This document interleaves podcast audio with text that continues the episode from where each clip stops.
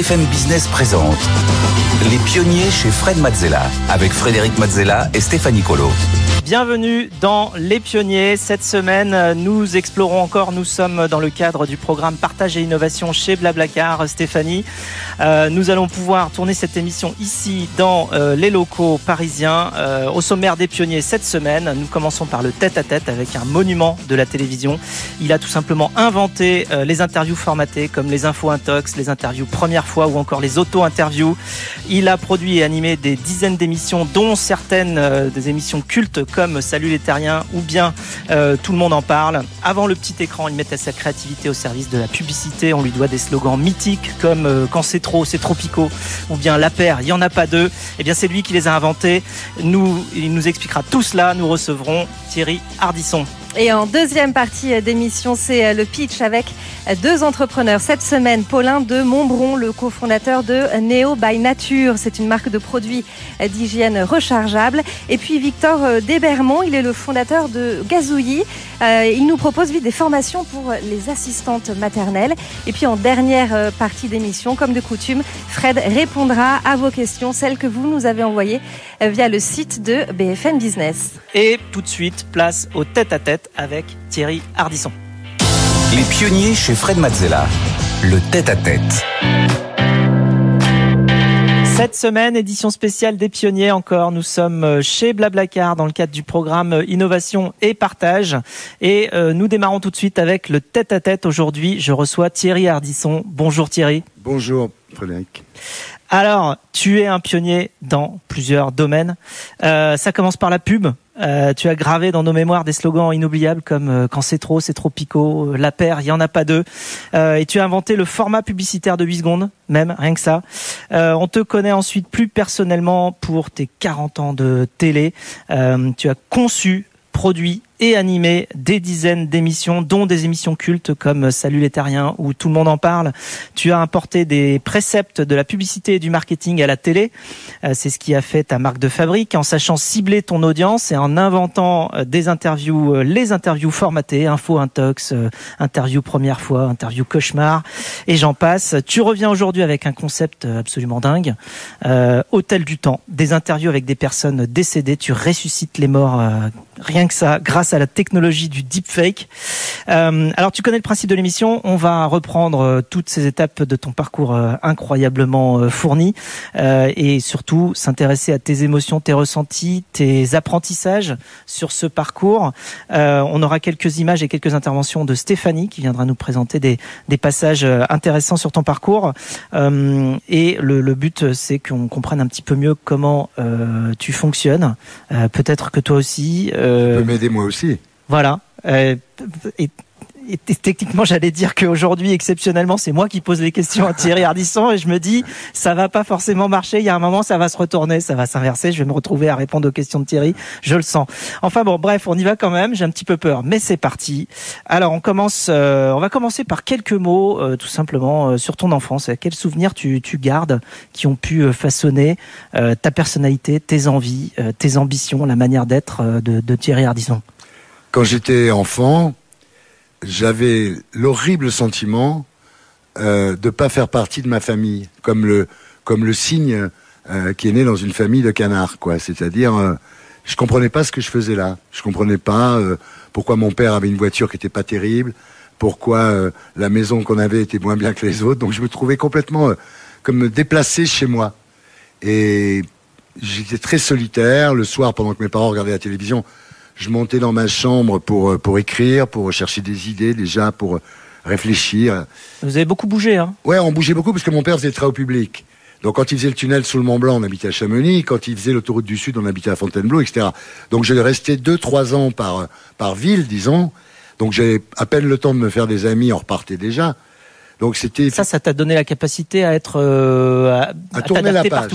D'abord à m'adapter partout, effectivement, et ensuite à partir du jour au lendemain, euh, à tourner les pages, ce qui m'a plutôt aidé, parce que c'est vrai que si j'avais pas tourné des pages, je serais encore en train de faire de la publicité ou en train de faire du, du talk show ou je sais pas. Donc ça m'a vraiment, non, ça a été une formation difficile euh, par l'absurde, mais ça m'a beaucoup aidé parce que déjà là, j'ai retrouvé un bouquin que j'avais écrit quand j'avais 12 ans. Euh, euh, donc déjà, c'était, des cahiers collés les uns sur les autres. Hein, c'était pas un, vrai livre, mais c'était déjà l'intention de créer des choses et puis de devenir célèbre, puisque dans le dans le dans la préface de ce livre, je m'interviewais moi-même. C'était Thierry interviewé Ardisson. Ce que j'ai fait après à la télé quand j'ai créé l'auto-interview. Enfin, quand on a 12 ans déjà, imaginer de s'auto-interviewer, c'était déjà la, les prémices de ce qui est arrivé après. Bien des questions que tu te posais? Que tu te posais, ah bah, c'est le cas de le dire? Pourquoi? Non, mais c'était c'était pas Bernard Pivot. Hein. c'était pourquoi avez-vous écrit ce livre, de quoi ça parle, etc. Enfin, c'était promotionnel. Hein. Mais c'était déjà un signe. Et alors tu commences euh, à la fin des années 60 dans l'agence de pub euh, BBDO à Paris. Euh, et alors comment tu te retrouves dans la pub bah, Je me retrouve dans la pub parce que j'avais fait un concours par correspondance pour les chaussettes STEM. Et j'avais trouvé STEM un peu, beaucoup, passionnément à la folie. C'est pas mal. J'avais envoyé mon truc et je n'étais pas le premier du concours, mais il m'avait répondu en me disant c'est pas mal, voilà. Et je m'étais dit dans le fond pourquoi pas faire de la pub, ça a l'air sympa, voilà. Donc je suis monté à Paris. Euh, je suis allé chez Publicis parce que Publicis c'était vraiment le l'agence de pub par excellence, mais ils m'ont pas m'ont pas pris parce que j'ai pas fait mon service militaire.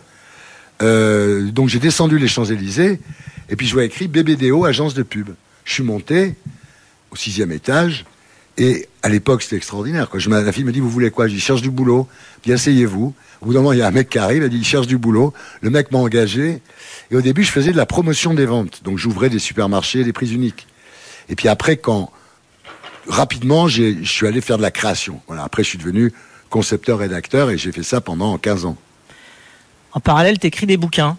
Oui, j'ai écrit Cinémoi oui. en 72 et La Bilbe.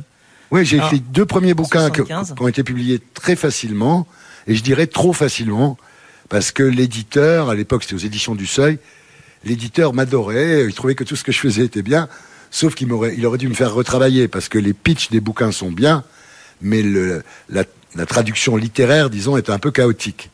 Et donc, euh, il a fallu attendre le troisième, qui est rive droite, pour que je fasse un livre, disons, euh, construit. Euh. C'est vrai que pour écrire un bouquin, on, enfin, on en parlait l'autre jour, on avait euh, Marc Lévy qui était là sur le, sur le plateau, et il nous disait que bon, 20% c'est l'écriture et 80% c'est la relecture. Ouais. et le peaufinage et refaire les, les, textes jusqu'à ce qu'ils soient. C'est un peu dommage parce que si le premier éditeur m'avait dit écoute, ok, t'inquiète pas, on va te publier, mais travaille un petit peu encore, je l'aurais fait évidemment. Et la Bible, alors, le concept de cinéma, c'était un garçon qui est allé au cinéma trop jeune et qui sait plus de quel côté de l'écran il est, un peu comme la Rose Pourpre du Caire, mais en moins bien quand même. Et puis après, la Bible, c'était il y a une nuit où le monde entier fait le même rêve. Voilà, donc c'était mon époque un peu Philippe Cadic, un peu science-fiction. Et après, Rive Droite, c'est l'histoire d'un héroïnomane, d'un junkie, qui arrête de prendre de la drogue et qui tue d'autres junkies, qui devient, euh, il devient ultra rigoureux, quoi. Finalement, c'est la pub qui l'emporte. Oui, mais la pub l'emporte parce que dans la pub, il y avait de l'argent. Et ayant manqué d'argent dans mon enfance, et ayant, comme je l'ai dit, des ambitions quand même de, euh, de voyage, de style de vie. Tu dis que ça allait plus vite avec la pub, euh, avec des slogans. Quand tu crées un bon slogan. Ah ben, quand tu euh, crées, quand tu trouves la paire, il y en a pas deux. Euh, tu es un génie pendant trois mois au moins. Après, il faut en retrouver un autre. Mais disons qu'on gagnait énormément d'argent et que on foutait pas grand chose et que c'était un bon boulot. Non, non. Mais moi, j'ai, enfin, je sais qu'on va y venir, mais moi, la pub, en fait, contrairement à Frédéric Becbédé, par exemple, qui a fait un livre s'appelle 99 francs, où il critique la pub, enfin c'est un très bon bouquin d'ailleurs, il critique la pub, moi la pub c'était ma grande école, c'était mon université. C'est-à-dire que, en fait, tout ce que j'ai appris dans la pub, bah, c'est ce que j'avais pas appris à l'école, parce que je me suis arrêté très tôt, j'ai arrêté au deuxième année d'anglais, quoi. Et, là, j'ai appris à réfléchir, à travailler, à créer, à organiser la création, à rationaliser la création. Et donc, ça m'a beaucoup servi, ouais. Mais bon, il fallait pas y rester parce que, comme j'ai dit à l'époque, euh, euh, à force de vendre du fromage blanc, on a du yaourt dans la tête. C'est-à-dire que la finalité de la pub, quand même, c'est vendre de l'eau minérale qui est pas meilleure que l'autre, mais il faut, c'est un boulot de menteur. Il faut expliquer qu'elle est meilleure. C'est très intéressant parce qu'après, quand tu t'attaques à des, à des émissions de télé, la finalité est beaucoup plus noble, évidemment quand même le sens de la formule. Alors en 78, tu fondes ta propre agence avec euh, Eric Bousquet et euh, Henri Bachet. Euh, vous la nommez Business, au moins c'est clair. Ouais. et tu marques le secteur, Stéphanie. Marquez le secteur parce que vous inventez le concept du spot publicitaire de 8 secondes quand à l'époque les pubs en faisaient 30. Mm. Votre objectif c'est de permettre euh, aux petits euh, aux annonceurs à petit budget hein, euh, d'accéder à la télévision. Et vous êtes aussi celui qui a créé plusieurs slogans publicitaires qui ont marqué et qui marquent encore les esprits comme Ovomaltine c'est de la euh, Vas-y Vaza, La paire, il n'y en a pas deux évidemment, ou encore Quand c'est trop, c'est tropico. Et vous avez raconté dans une interview à, Playboy le rituel qui vous aidait justement à être créatif, c'était un bain, un pétard, un concept. Oui, oui, parce qu'en fait, euh, euh, je vais pas faire prosélyte de la drogue évidemment, mais quand on sait l'utiliser, ça peut être utile. Je suis pas le premier à dire ça. Et donc c'est vrai que pour trouver des idées, il faut se mettre en position de radar. Il faut être capable de les capter les idées. Donc quand je suis dans un bain avec un pétard, ben, je, suis, je suis décontracté, j'ai l'esprit libre, je suis désinhibé. Donc la recette d'une pub qui cartonne, c'est quoi? Dans un slogan qui marche, c'est quoi? Bah, c'est un slogan qu'il faut qu'il soit mémorisable, quoi. Je veux dire, c'est tout. Le, la- le truc, c'est que le, le, le slogan est pas là pour communiquer quelque chose de, de précis. Tu vois, vas-y, vaza, par exemple, c'est pas précis, mais sauf que les gens, ils se sont mis ça dans la tête. Il faut qu'il y ait des, il faut qu'il y ait des allitérations aussi. Il faut que, Comme chaussée aux moines aussi. comme je sais au moine, oui. Donc, il y a Amen, euh, aux moines. Voilà, ouais. Donc, euh, en fait, c'est le résultat de, de, de journées de, bra- de brainstorming, pas obligatoirement en fumant des pétards d'ailleurs, mais de journées de brainstorming avec d'autres créatifs, en, en cherchant, quoi. Puis un jour, euh, en prenant sa douche, en prenant un bain, on trouve. En fait, je je sais plus qui a dit ça, mais c'est vrai, le génie, c'est de savoir s'obséder. Et pour trouver une idée, que ce soit une annonce de pub ou que ce soit une émission de télé ou n'importe quoi, moi, ma technique, c'est de me, de me poser le problème à longueur de journée et de soirée. C'est-à-dire, euh, je prends une douche, je me dis, partout où je suis, je prends le taxi.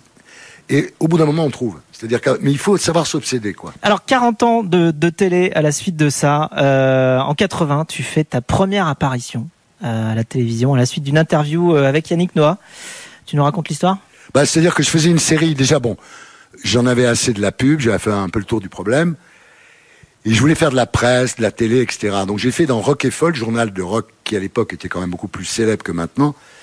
Euh, le rock'n'roll aussi d'ailleurs. Et euh, je faisais une série qui s'appelait Descente de police, où j'interviewais les stars comme si, euh, enfin j'étais avec un copain, comme si on était des flics. Quand je faisais l'interview, d'ailleurs c'était très calme, c'était un peu sur le même ton qu'aujourd'hui. Puis après je le réécrivais sur le ton, euh, tu vas parler connard et tout. Bon. Mais au départ c'était cool. Oui, c'était romancé. Enfin, c'était Après, c'était changé. Le ton réécrit. J'étais réécrit, j'étais remis en scène, quoi. Ouais. Et on en a fait 22 quand même. On a fait, alors, c'était incroyable parce que euh, dans Rock et Folk, qui était un journal de rock pur et dur, je suis arrivé à mettre Dalida, euh, je suis arrivé à mettre enfin, des gens absolument improbables, Henri Salvador, enfin, des gens qui étaient improbables. Et donc, un jour, on interviewe Yannick Noah, et il dit tout à fait normalement dans la conversation, mais sans être bourré, sans rien, en buvant du jus d'orange, il dit euh, qu'il fume des pétards, ce qui non plus était pas, bon. Et je sais pas pourquoi le numéro est sorti fin août, il se passait rien, il n'y avait pas d'actu, euh, et d'un seul coup, Noah fume des pétards. Là, c'est devenu énorme. Et alors, ce qui était très fatigant, c'est que le, ministre de la, je sais plus quel ministre c'était, Monsieur Bonnet, il est allé dire que c'était faux, que Noah n'avait jamais dit ça. Et là, je suis allé à la télé et j'ai dit attendez, ce qu'il y a dans le journal, c'est une partie de ce qu'on a. Donc si vous continuez à, à dire que c'est pas vrai, je sors le reste. J'avais rien évidemment. Je sors le reste. Donc ils m'ont lâché. Donc en 86, tu produis la première émission euh, pour la suite euh, Ouais. à la folie pas du tout. Ouais. C'est-à-dire qu'en fait, ce qui s'est passé, pardon, c'est que j'ai fait des centres de police à la télé. Mais là, il fallait interviewer les gens directement sur un ton violent. Donc c'était assez compliqué à faire. Et puis euh, j'ai fait, des- on a fait des conneries. On a cassé deux côtes à un chanteur. J'ai coupé le doigt de Karen Cheryl avec un test. Oui, parce que là, il s'agissait de le mettre en image, alors qu'avant, c'était Voilà, tranquille. cool. Là, il fallait C'était juste de- par écrit que c'était Voilà, retranscrit. Mais là, de- fallait le faire pour de vrai. Ouais, c'est compliqué, ouais. Et donc, ils ont arrêté l'émission et ils m'ont fait faire une émission qui n'était pas de moi, très sage, euh, qui s'appelait Scoop à la une. Et l'année d'après, je devais présenter le dimanche après-midi. Et puis, je suis allé voir le patron de TF1 à l'époque, Hervé Bourges, et je lui ai dit, c'est la seule fois de ma vie où j'ai dit ça. J'ai dit, je vais pas y arriver. En général, je me pose Oui, pas trop tu- la tu- question. ouais, tu- tu J'ai dit, je vais pas y arriver, président. J'avais un trac, mais à l'époque, j'étais mais malade du trac. C'est-à-dire, N'importe qui à ma place aurait abandonné. Euh, j'étais mais hyper traqueur. Devant, j'étais devant une caméra, je perdais tous mes moyens. Et donc, euh, je suis resté sur le, le projet, mais en tant que producteur. J'ai produit et j'ai engagé Poivre d'Arvor, qui était dans une oubliette parce qu'il s'était viré par, euh, s'était fait virer par François Mitterrand. Donc il était dans une petite émission le samedi matin. Et je suis allé le chercher, je l'ai mis le dimanche après-midi sur, euh, sur TF1. Et après, ça aussi c'est important à dire aux gens, c'est le principe de plaisir. C'est-à-dire que chaque fois que je faisais cette émission, je la faisais au POPB à Bercy, dans un univers qui était désolant. Et, un- et puis après, j'allais boire des coups au bain-douche. Et un jour, je me dis, mais dans le fond, pourquoi tu fais pas directement l'émission au bain-douche Et j'ai fait Bain de minuit, qui a été ma première émission, qui est sans doute, euh, enfin, une de celles que je place haut dans le hit parade, dans mon hit parade. Et voilà, j'ai fait, j'ai fait Bain de minuit. euh, Là, tu produisais. Là, je produisais, je présentais. Là, j'ai monté une boîte de prod. Je me suis lancé dans la production télé sans, sans avoir jamais fait de production télé, évidemment. Et c'était des concepts nouveaux. Enfin, Ouais, mais j'ai, bah, j'ai essuyé les plâtres. Hein. C'est voilà, comme tous les tous les entrepreneurs, tous les pionniers. T'as inventé d'autres concepts aussi dans les interviews formatées. Ouais. Alors, on a des, j'ai quelques exemples, mais je, il doit y avoir beaucoup plus que ça. Les auto-interviews, on en a parlé tout à l'heure. Les questions cons, les infos intox ou encore les interviews cauchemar. On écoute un extrait d'une interview, d'interview cauchemar. Gad Elmaleh, le pire des accidents conjugaux? Vous faire surprendre par votre femme avec votre maîtresse? N'importe quoi. Surprendre votre femme avec votre meilleur ami? Ou surprendre votre femme et votre maîtresse ensemble? Pire situation.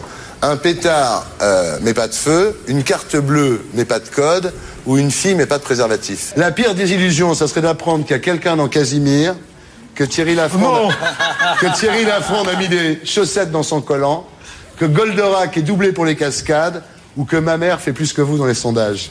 Bah oui, en fait, ce qui s'est passé, c'est quand je suis arrivé à la télé, il y avait une interview formatée qui était le questionnaire de Proust. Et donc, euh, les gens qui faisaient... Pivot, par exemple, Bernard Pivot, dans Apostrophe, faisait le questionnaire de Proust à la fin de l'émission. Et moi, j'en ai inventé euh, 70. Quoi. Alors, elles sont pas toutes bien, mais j'en faisais une quinzaine.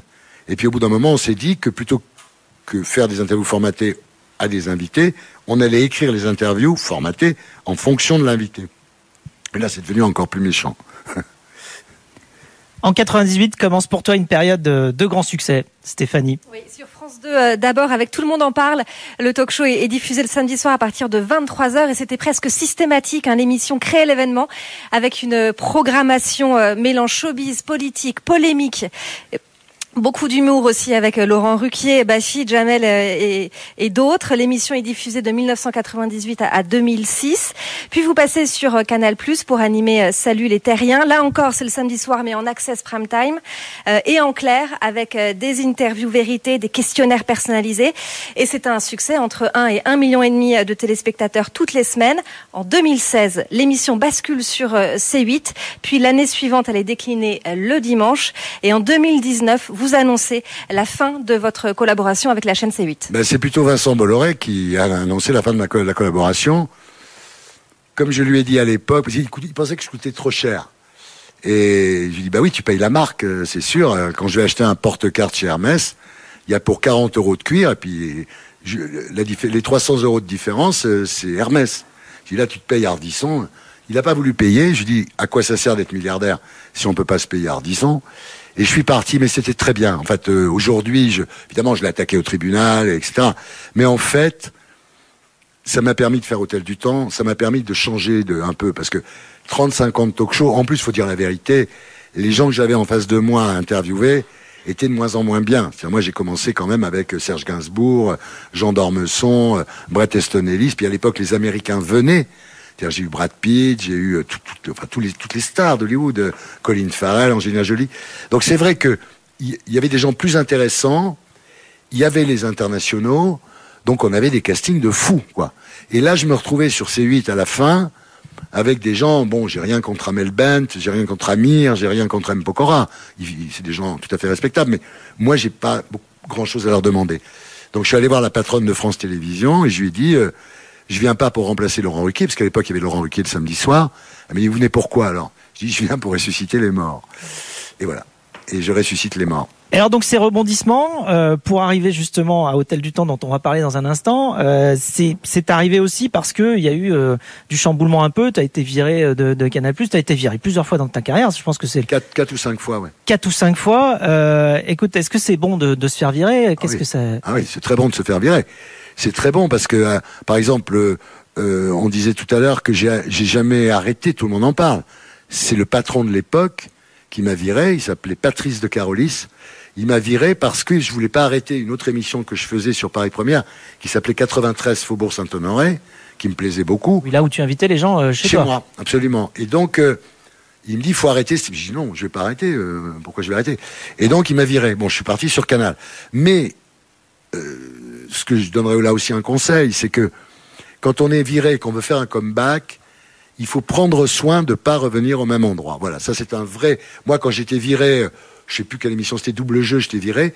Je suis revenu sur Paris Première avec une émission qui s'appelait Paris Dernière, où en caméra subjective, je me baladais la nuit dans Paris, qui était un truc, un ovni à la télé. D'ailleurs, ça l'est toujours, parce que plus personne l'a fait d'ailleurs. De ce que je veux dire, là, c'est pareil. Je me fais virer de Salut les Terriens, je reviens avec Hôtel du Temps. C'est-à-dire, je pense qu'il faut jamais. L'erreur, ça aurait été, quand je me suis fait virer de Salut les Terriens, ça aurait été d'aller faire Salut les Terriens sur M6. C'est- Ils m'ont appelé, évidemment, les gens, ils savaient que j'étais viré, ils m'appelaient. Mais j'ai pas cédé à, à cette sirène-là. Et en 2022, tu reviens justement là où on ne t'attend pas. On en a parlé un petit peu, on a fait un teasing, mais tu reviens sur France 3 avec l'émission Hôtel du Temps. Euh, là encore, tu frappes fort sur l'originalité du concept. Euh, tu interviews des grandes personnalités qui ont un point commun. Elles sont mortes. Ben, comme je trouvais plus d'intérêt aux vivants, je me suis dit, il y a, plus de stars qui m'intéressent mortes que vivants. Donc, effectivement, Jean Gabin, par exemple, j'ai pris beaucoup de plaisir. L'émission n'a pas encore été diffusée, mais j'ai pris beaucoup de plaisir à interviewer Jean Gabin. Euh, Coluche, n'en parlons pas, évidemment, parce que dès qu'il ouvre la bouche, c'est une, une vanne, quoi. Et c'est vrai que c'est une façon. En plus, grand intérêt de cette émission, grâce à l'intelligence artificielle qui ressuscite les morts. Moi, je me suis rajeuni de 20 ans, ce qui n'est pas désagréable non plus. Ouais. Donc, c'était, oui, je suis très content de faire ça. oui. Ça me donne l'occasion de faire quelque chose que j'ai toujours rêvé de faire. Ouais. Magnéto Serge. Ah, J'ai parfaitement conscience de la fonction que j'exerce, en particulier ce soir. Nous étions comme les passagers d'un avion, avec plusieurs classes, qui boivent du champagne en sachant que l'avion va s'écraser sur la montagne. Avec et l'on se sent blanchi comme un cheval fourbu. J'y pense, Léonie, je l'ai renvoyé. Attendez, je l'ai renvoyé il y a environ euh, deux ou trois mois, je peux vous le dire en consultant mes registres. Un jour, j'en ai chopé un. Je lui ai dit, dis donc, les ouvriers de chez Renault, vous venez pas les faire chier le dimanche. Eh ben, moi, c'est pareil. Quand je me repose chez moi, il faut pas venir m'emmerder.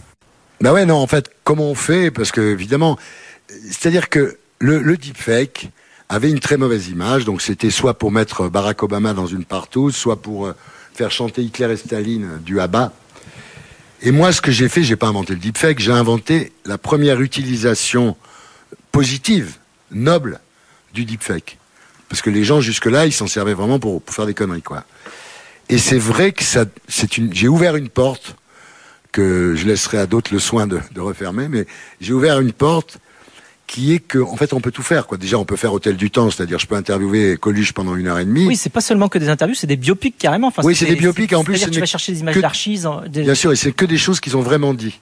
Oui, alors ça c'est très important. C'est-à-dire que dès le début, tu dis tout Je ce dis, qui- ça a été fait avec l'intelligence artificielle, et tout ce qu'ils disent, c'est des choses qu'ils ont vraiment dit. Comme ça, je suis tranquille, on peut pas. Et je fais ça en accord avec les héritiers. C'est pas toujours facile, mais rien ne m'y oblige, parce qu'il faut savoir qu'il n'y a pas de droit à l'image pour les morts. Rien ne m'y oblige. un vide juridique.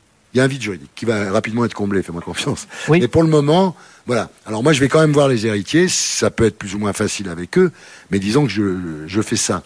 Donc moi, je le fais dans Hôtel du Temps. J'ai d'autres idées d'émissions de télé qui pourraient appliquer ce procédé. Et puis surtout, euh, dans l'éducation, par exemple, on peut mettre euh, Léonard de Vinci qui raconte la Joconde à- au Louvre. On peut mettre, euh, pour tout ce qui est musée, pour tout ce qui est école. J'ai fait, j'ai fait un autre système, mais où il y a Napoléon qui raconte sa vie, c'est-à-dire c'est un tableau de Napoléon qui parle pour intéresser les élèves, un peu comme Harry Potter. Ça, ça leur plaît. Donc c'est Napoléon qui qui raconte sa vie. Donc ça, ça, les élèves préfèrent voir ça que se taper des Oui, puis bouquins. on retient beaucoup plus en plus Voilà. parce que ça passe par l'image, ça puis- passe par le, le texte, Et enfin, puis le cinéma, le cinéma où euh, moi je peux faire un film aujourd'hui avec Jean Gabin et Jean Dujardin. Donc euh, euh, c'est vrai que c'est une porte qui est ouverte. Évidemment, tout le monde a peur, mais tout le monde a peur de tout. Euh, la première fois que les frères Lumière ont projeté leur film L'entrée du train dans la gare de la Ciotat, les téléspectateurs dans la salle sont sortis en courant. Ils croyaient que le train allait arriver dans la, dans- dans la salle de cinéma. Moi, dans les années 50, quand la télévision a commencé, il y a des gens qui expliquaient que quand on regardait la télévision, les rayons de la télévision donnaient le cancer. Donc, il y a toujours devant la nouveauté, il y a toujours une peur. Alors, c'est tellement nouveau et c'est tellement pionnier. Ouais. Tu as même réussi à le vendre aux Américains. Voilà, ça c'est quand même ça, c'est la bonne nouvelle. Le Ça, concept bonne est. nouvelle. C'est qu'un jour, je suis en vacances, j'avais un call avec Warner Bros à Los Angeles, et je vois débarquer sur l'écran un gars, assez beau gosse, d'ailleurs plutôt sympa, et qui me dit We love your show, we want to do it in the States. Et là, j'avais vraiment. ah, C'était vraiment pour moi qui était élevé en plus par mon père dans le culte d'Hollywood, des stars d'Hollywood, tout ce qui venait de Hollywood était formidable a priori. Ben voilà, j'ai été très heureux et je suis allé les voir au mois de septembre. Là, ils sont, ils sont en production. Ouais. Et bientôt, on verra Coluche, tu nous as dit. La Coluche au mois de juin sur France 3. Mm. Euh, ça a été un peu long euh, à réaliser, mais le, le résultat euh, me va. Alors, on peut retrouver toute ton œuvre, justement, télévisuelle, conçue comme une œuvre d'art, et que chaque émission est, une, est un opus, sur ta chaîne YouTube, Ina Harditube. Et on te retrouvera également le 6 juin, donc sur France 3, pour un documentaire sur la pub. Oui, je suis renseigné. Moi, bravo. Il n'y a pas grand monde le sait à Paris. Bravo. Et euh, si vous avez des questions euh, sur le parcours, euh, la construction du monument Thierry Ardisson, eh bien tout est euh, dans le best-seller Confession d'un baby boomer, euh, qui est euh, un, un best-seller vendu à plus de 100 000 exemplaires, je crois bien. Oui, à l'époque, un best-seller, c'était 100 000. Ce qu'il faut savoir, c'est qu'aujourd'hui, quand on vend 30 000, t'es content. J'en ai fait deux à 100 000, c'est pas mal, ouais. Les pionniers sont des génies, ils sont éternels euh, grâce à Thierry maintenant euh, Ouais. aujourd'hui. Euh, merci pour ce partage généreux. Euh, pour ton immense contribution à l'innovation euh, dans la télé, dans la pub et maintenant dans l'histoire, dans l'éducation, la transmission euh, grâce à ces nouvelles technologies. Quant à nous, eh bien, on se retrouve dans quelques instants pour le pitch.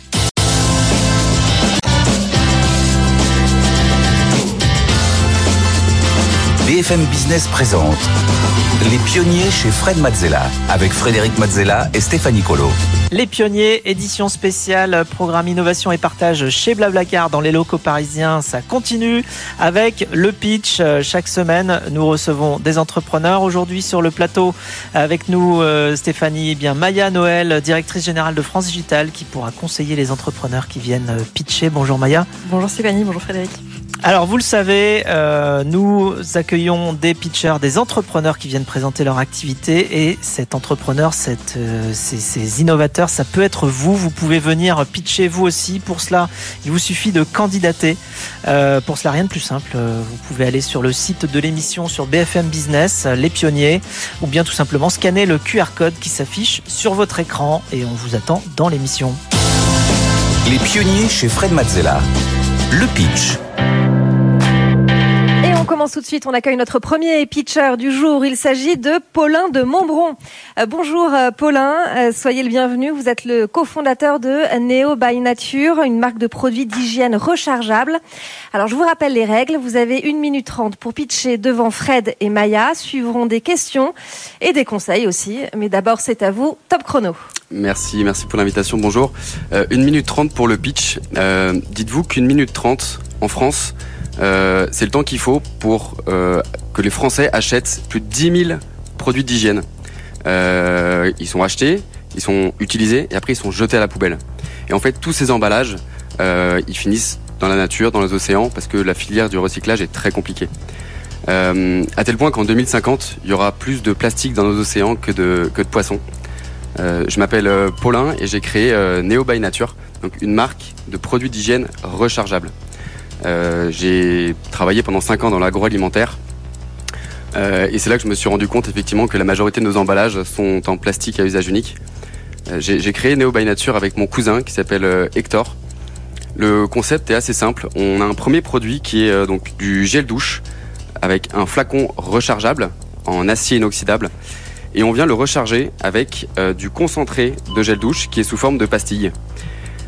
Et de cette manière, euh, on utilise 10 grammes de carton contre 75 grammes de plastique euh, auparavant.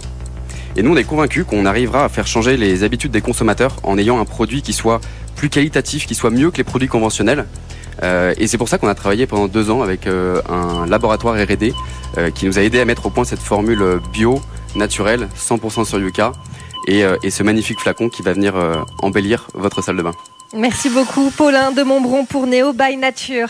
Euh, Fred, on commence avec tes questions pour Paulin. Alors première, j'ai j'ai d'abord une première question parce que c'est quand même pas un déversement intégral du plastique dans nos pays euh, vers euh, les océans. Alors je sais qu'il y a des endroits du monde où c'est plus compliqué, mais je crois qu'en France on a quand même euh, plus de 99% de notre plastique qui, qui ne finit pas dans les océans. Enfin Mm. c'est plus que ça. Tout à fait, le, le plastique euh, est très bien recyclé et je me suis peut-être mal exprimé. Le seul problème aujourd'hui, c'est que le plastique, il y a des difficultés de, de le collecter.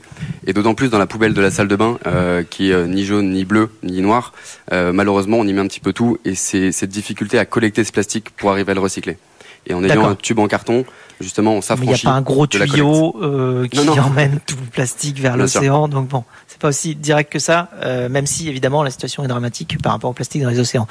Euh, alors donc, d'où proviennent vos ventes majoritairement aujourd'hui sur On fait la moitié de, nos, de notre chiffre d'affaires, on le fait sur notre site internet neobynature.fr.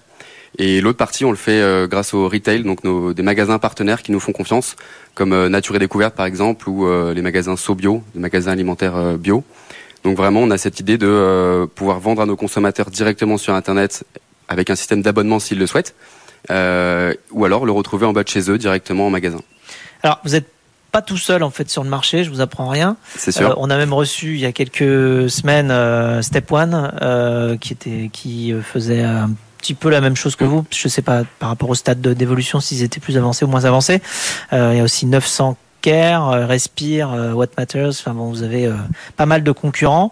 Euh, qu'est-ce que qu'est-ce qui vous différencie et qu'est-ce que vous pouvez potentiellement protéger? Enfin, je sais pas comment vous pouvez avancer de manière à éviter de vous retrouver dans dans une concurrence effrénée. C'est une bonne question. Déjà, on sera jamais trop d'acteurs pour lutter contre le plastique à usage unique. Euh, Qu'est-ce qui nous différencie? Nous, on a fait le choix justement d'avoir des, des ingrédients et une galénique euh, vraiment excellente. Alors c'est ce qui fait aussi notre positionnement prix. On, est un petit peu plus cher que qu'eux, mais on a vraiment mis au centre euh, du produit euh, les ingrédients qu'on met à l'intérieur. Et ensuite sur le contenant, nous on s'est dit on va pas imaginer et fabriquer de la même manière un flacon qu'on met à la poubelle à la fin du mois euh, qu'un flacon qu'on va garder plus de 10 ans dans sa, dans sa douche. Donc on voulait un objet qui s'apparente à un objet de décoration. Euh, on l'a doté également, vu qu'il est en acier inoxydable, d'un support mural qui vient se coller directement dans la douche et on peut retrouver donc son gel douche à hauteur sans avoir besoin d'avoir une niche ou, ou quoi que ce soit. Faire un trou ou pas? Non, justement, il est autocollant. On, on peut le voir sur, tient bien? sur le site. On peut le, il tient bien. Ouais. Non mais euh, Bah, je- l'ai dans ma douche. hein. Je l'ai dans ma douche depuis plus de deux ans et il n'est pas tombé, donc je vous, je vous confirme que, que ça tient bien. Maya, on passe à tes impressions sur le, pitch de Paulin. Alors sur mes impressions, euh, j'ai trouvé ça très bien comme pitch, euh, très posé. euh, c'est une aventure familiale, c'est intéressant. Tout à fait. Donc euh, on salue Hector. euh, non, j'ai trouvé ça intéressant. Ah, moi, je suis un peu jalouse parce que j'avais les mêmes questions que Fred, euh, donc je, c'est plus trop- je voulais savoir le prix. Est-ce que ça tient au mur quand tu colles Oui. Non, mais le prix et le positionnement par rapport aux autres concurrents, Ouais. effectivement, parce qu'on on voit beaucoup d'acteurs arriver sur le marché. Donc, qu'est-ce qui vous différencie aujourd'hui? Donc, euh, c'est du coup ce positionnement un Mm. peu plus haut de gamme, si je Alors, comprends bien. Effectivement, le positionnement un petit peu plus haut de gamme, nos canaux de distribution, parce que certains de nos concurrents euh, sont vendus uniquement sur Internet. Euh, on est les seuls à être certifiés bio et cette certification nous apporte aussi des canaux de distribution, donc on va appeler la, la grande distribution euh, bio, spécialisée bio, euh, dans lesquels on peut on peut rentrer. C'est quoi Euh, les implications certification bio pour vous? Ça veut dire quoi sur vos process? Ça change quoi? Qu'est-ce que Alors c'est? surtout sur, la, sur les ingrédients. Euh, pour euh, définir un produit cosmétique comme bio, il faut qu'il soit certifié par un organisme certificateur pour pouvoir écrire effectivement sur le produit euh, que, que le produit est bio et parallèlement pouvoir euh, être référencé dans ce type de, de point de vente. Et vous avez euh, que du gel douche aujourd'hui ou il y a d'autres produits? Aujourd'hui, on a que du gel douche, on a trois parfums et le support mural et le flacon, et on est en développement de quatre nouveaux produits euh, suite à notre récente levée de fonds pour justement accélérer et proposer une gamme complète de produits d'hygiène dans la salle de bain et s'affranchir au maximum du, du plastique usage unique. Merci beaucoup, euh, Paulin de Montbron, donc le cofondateur de Neo by Nature. Merci beaucoup. Merci beaucoup. On accueille tout de suite notre deuxième pitcher du jour. Il s'agit euh, de Victor Herbremont. Euh, bonjour Victor. Victor Herbemont qui va arriver sur ce euh, plateau. Euh, Vous êtes le fondateur et le président de Gazouillis. Alors, vous proposez des formations pour les assistantes maternelles. Vous allez nous expliquer. D'abord, je vous rappelle euh, les, consignes. Vous avez une minute trente pour pitcher devant Maya et Fred. Suivront des questions et des conseils. Mais d'abord, c'est à vous, top chrono. Super, merci à tous euh, de m'accueillir. Donc je m'appelle Victor, je vais commencer par un petit chiffre. Tous les matins en France, 400 000 professionnels accompagnent un million d'enfants à grandir partout en France. Ces professionnels, les assistantes maternelles, sont les personnes qui ont le plus d'impact sur le développement des enfants. Pourquoi? Parce que ces 1000 premiers jours de l'enfant, 80% de son cerveau se forme. De son cerveau, mais de notre cerveau à tous. Mais elles ne sont pas valorisées à la juste valeur. Pour ça, nous avons créé Gazouille Pro, un programme de formation continue sur un an qui les accompagne à mieux valoriser leur métier et mieux donner confiance aux parents. C'est basé sur trois piliers. D'abord, la formation. Nous leur dispensons des formations certifiantes sur le premier mois et ensuite elles peuvent se former en continu grâce à des ateliers d'une heure flexibles pour se former sur tous les sujets de la parentalité. Ensuite, les outils. Nous les équipons avec des outils professionnels, pédagogiques, qu'elles peuvent utiliser pour valoriser leur impact auprès des enfants et communiquer avec le parent. Enfin, l'accompagnement communautaire. C'est très important pour nous. Une fois que vous rentrez dans Gazouille Pro, vous faites partie de la communauté des Gazouille Pro. Des professionnels partout en France qui s'entraident, s'accompagnent, vont boire des bières ensemble parfois pour échanger sur le métier. Aujourd'hui, en termes de chiffres, ce programme d'un an coûte 590 euros et est totalement pris en charge par le plan de développement de compétences de ces professionnels. Elles n'ont donc rien à débourser directement. Aujourd'hui, en termes de chiffres, nous avons formé 1000 professionnels depuis notre lancement en janvier 2022. Aujourd'hui, c'est 95% de taux de haute satisfaction, 90% des professionnels qui ont changé leur pratique auprès des enfants. Ça, c'est un vrai chiffre. Ça veut dire que nous avons accompagné presque 3000 enfants. J'ai pas fait le calcul, je viens de le faire à l'instant. Mais c'est ça notre enjeu. Accompagner un million d'enfants. Merci beaucoup, euh, Victor, pour euh, Gazouillis. Euh, Fred, on commence avec tes questions.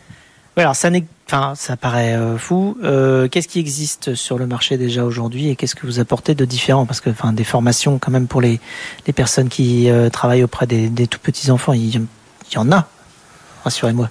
Tout à fait. Alors, c'est le, le contexte actuel est un peu particulier puisqu'en fait, on se rend compte qu'il y en a pas tant que ça pour commencer, mais il y en a beaucoup. Et ces professionnels qui sont très engagés dans le développement des enfants se battent pour qu'on reconnaisse mieux leur métier et qu'on investisse plus dans leur Donc c'est une formation. histoire de reconnaissance de cette formation-là, plus que de formation euh, existante. Est-ce que vous reprenez des choses qui existent déjà dans votre programme ou est-ce que vous innovez aussi sur la manière d'éduquer la prochaine génération? C'est une excellente question. Moi, c'est mon avis personnel, c'est notre avis chez Gazouille. L'important dans l'éducation, c'est un problème de distribution. Les outils existent, il y a plein de pédagogies qui existent, plein de choses super pour accompagner le développement des enfants. L'enjeu aujourd'hui, c'est de réussir à le distribuer. C'est pas de réfléchir à 10% de la population qui accès, c'est comment est-ce qu'on fait pour créer un outil qui est disponible partout. C'est aujourd'hui ça notre plus grande différenciation. Et donc toutes les innovations qu'on a essayé de mettre sur le marché, c'est pas des innovations de contenu effectivement, c'est des innovations de contenant et de distribution. La communauté d'abord, on a aujourd'hui 20% de nos membres qui sont recommandés par d'autres membres. Ensuite, on a du temps long pour vraiment ancrer les savoirs, pour leur permettre de se former flexible, de façon flexible, pardon. Ça représente combien d'heures à peu près par an de formation? Vous dites 590 euros par an. C'est quel volume de- d'heures de formation? Sur le premier mois, on a 10 heures de formation en e-learning qu'elles font à leur rythme sur une plateforme. Et ensuite, sur les 11 mois qui suivent, on va faire trois ateliers par semaine d'une heure. Elles sont pas obligées de les voir directement. Elles peuvent les voir en replay sur leur app Gazouille qui s'appelle la Gazoutech. C'est elles qui ont donné leur nom. Pareil, elles s'appellent les Gazouillettes et les Gazouillots. Parce qu'il y a des garçons aussi dans ce métier-là et il en faut plus. Et hum, voilà. Donc elles peuvent se former flexiblement. Ça, c'est une grosse proposition de valeur aujourd'hui. Là où elles font beaucoup de formations en présentiel d'habitude. Et, euh, et bien sûr, la communauté. La distribution, c'est très important. Maya, on passe à tes impressions sur le pitch euh, de Victor. Merci Victor pour ce pitch qui a été très complet. En 1 minute 30, on a eu beaucoup d'informations. Euh, euh, vraiment, j'ai pas grand chose à, à, à dire. On aurait pu euh, avoir un peu plus d'histoire. En tout cas, c'est bien parce que tu as commencé avec des chiffres. euh, donc, on, pense tout de suite à nos enfants. Donc, 1 million formés par 400 000 professionnels. Euh, J'arrive pas trop à comprendre. Ces 400 000 professionnels, c'est euh, tout type de professionnels, assistante maternelle, crèche. ça correspond à quoi concrètement? Super question. Il y a beaucoup de gens qui se trompent. On parle beaucoup de nounou, qui est en fait un peu un mot valise. Les assistants maternels, c'est une définition, c'est de l'État en fait. C'est des professionnels qui sont agréés par l'État pour accueillir des enfants chez elles. Versus par exemple des auxiliaires parentales qui vont accueillir les enfants chez les parents. Nous, on se base aujourd'hui sur les assistants maternels, 400 000, mais bien sûr, on veut aller chercher euh, tous les professionnels de la petite enfance parce que tous les professionnels de la petite enfance ont un impact énorme. Aujourd'hui, les assistantes maternelles, il s'avère que d'après les chiffres de la CNAF, elles passent 70% du temps de l'enfant avec lui. C'est aussi pour ça qu'on dit qu'elles ont un impact énorme sur le développement des enfants et que c'est peut-être les personnes qui ont le plus d'impact.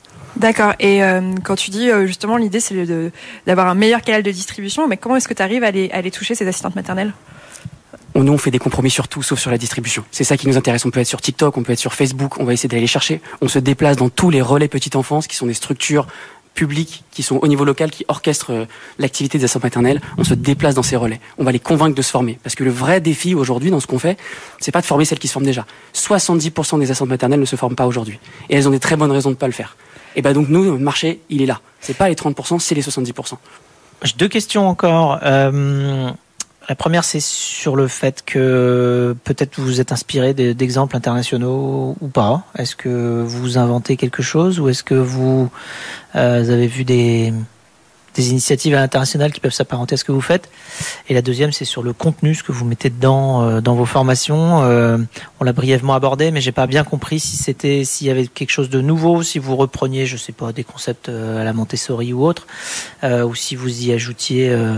Euh, euh, vous, vous faisiez une synthèse de ce qui existe déjà Alors nous, on produit tous nos contenus en interne. Donc on a une équipe pédagogique qui est, dirigée par Juliette de Genlis, qui est infirmière puéricultrice, qui va donc diriger notre contenu. Après, on a plusieurs prestataires, effectivement, avec qui on va travailler pour créer du contenu.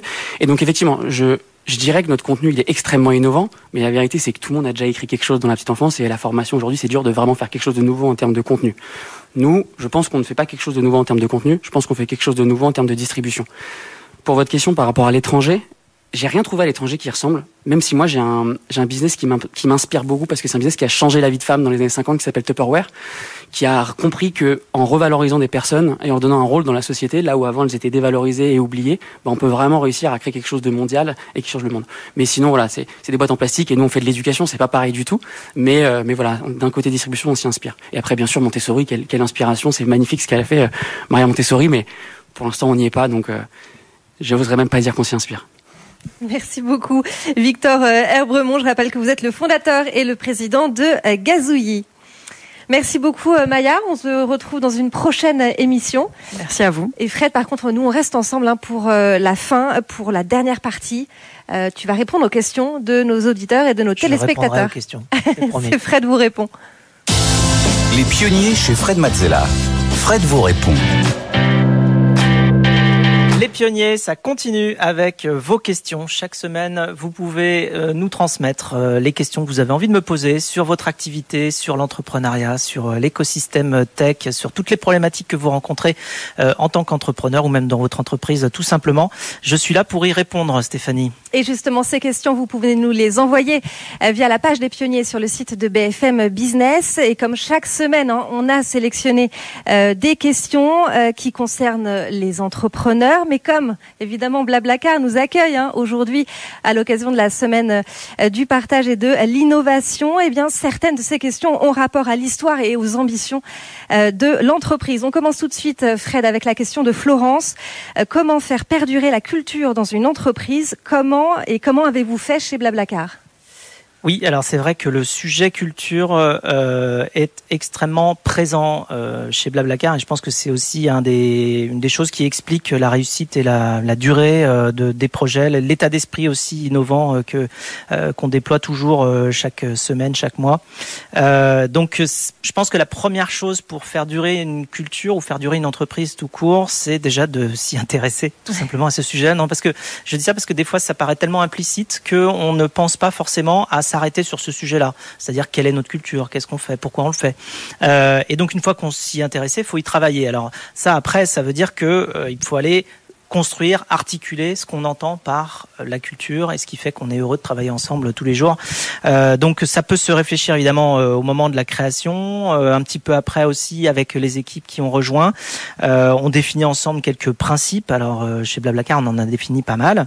Initialement, on en avait défini une dizaine. Ensuite, on les a révisés. Alors ça, c'est très important aussi. Il faut savoir les faire vivre avec l'évolution de la société. C'est-à-dire que nous, on avait créé nos principes quand on était une cinquantaine, et puis ensuite, on les a révisés quand on était 500, avec des groupes de travail qui impliquaient des dizaines et des dizaines de personnes, justement sur ce sujet-là, pour définir ce qui fait qu'on est heureux de travailler ensemble, ce qui fait qu'on est efficace quand on quand on travaille. Euh, et donc ensuite, il y a évidemment la nature euh, des, des principes qui peuvent être formulés dans la culture d'entreprise. Euh, je pense notamment à deux principes très très forts chez Blablacar qui assurent un petit peu la longévité justement du caractère innovant euh, que les équipes peuvent développer. Dans nos principes, il y en a un qui dit share more, learn more. Donc plus on partage, plus on apprend. Euh, donc le, le, la notion d'apprentissage est très très forte, la notion de partage également parce que quand on innove, eh bien, euh, on partage les connaissances qu'on a apprises ensemble parce qu'on va pas forcément les apprendre ailleurs. C'est pas une autre société qui va nous apprendre comment faire notre métier. Donc il faut bien qu'on partage au maximum ensemble en, en interne. Euh, et puis un autre principe qui dit fail, learn, succeed. Alors là, celui-là, c'est euh, on échoue, enfin on essaye, on échoue euh, et on apprend et ensuite on réussit. Euh, ça c'est très important parce que ça libère la possibilité pour chacun d'aller faire des essais, donc d'aller euh, explorer. Et puis euh, ça euh, renforce la culture de l'apprentissage et aussi la culture de la réussite à la fin, puisque quand on a bien bien échoué, bien appris, en général on réussit bien euh, par la suite. Donc le le mot learn, hein, alors évidemment comme la société est internationale, c'est pour ça que nos euh, nos valeurs sont en sont en anglais.